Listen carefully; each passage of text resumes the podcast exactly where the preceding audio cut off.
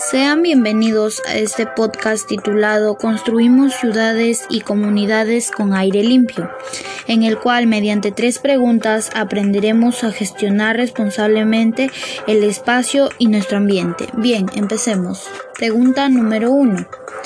¿Cómo se deben realizar las actividades económicas de modo que no afecten la calidad de aire?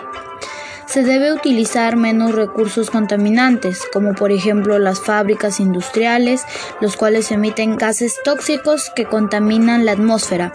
Además, se debe hacer uso moderado de los recursos y que también el Estado debe supervisar las fábricas para así regular su producción y reducir la contaminación del aire.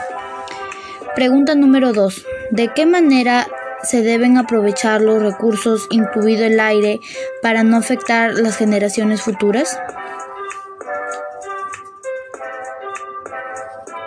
Teniendo en cuenta las acciones que realizamos y siempre aportar con lo que podamos para evitar la contaminación de este.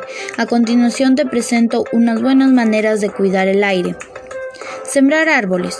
Utilizar bicicleta para movilizarte, ya que estos Vehículos no emiten gases muy tóxicos. Utilizar energía renovable. No utilizar aromatizadores ya que estos químicos son bastante contaminantes. No malgastar el agua.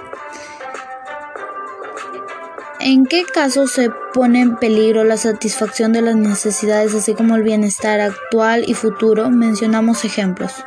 Un caso muy preocupante sería el uso del agua, ya que vemos como nosotros mismos la desperdiciamos mucho y por eso es probable que en el futuro no haya agua suficiente para todos. Mal uso de las industrias y vehículos. Estos emiten gases muy tóxicos perjudicando la atmósfera y afectando el futuro de las próximas generaciones, produciendo con más frecuencia enfermedades respiratorias, entre otras.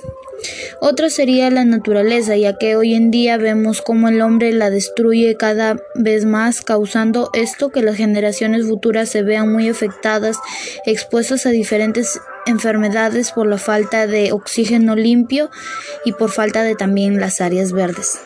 Espero que estas preguntas te hayan servido para reflexionar de que debemos gestionar nuestros recursos pero responsablemente teniendo en cuenta siempre nuestro planeta y su cuidado. Gracias.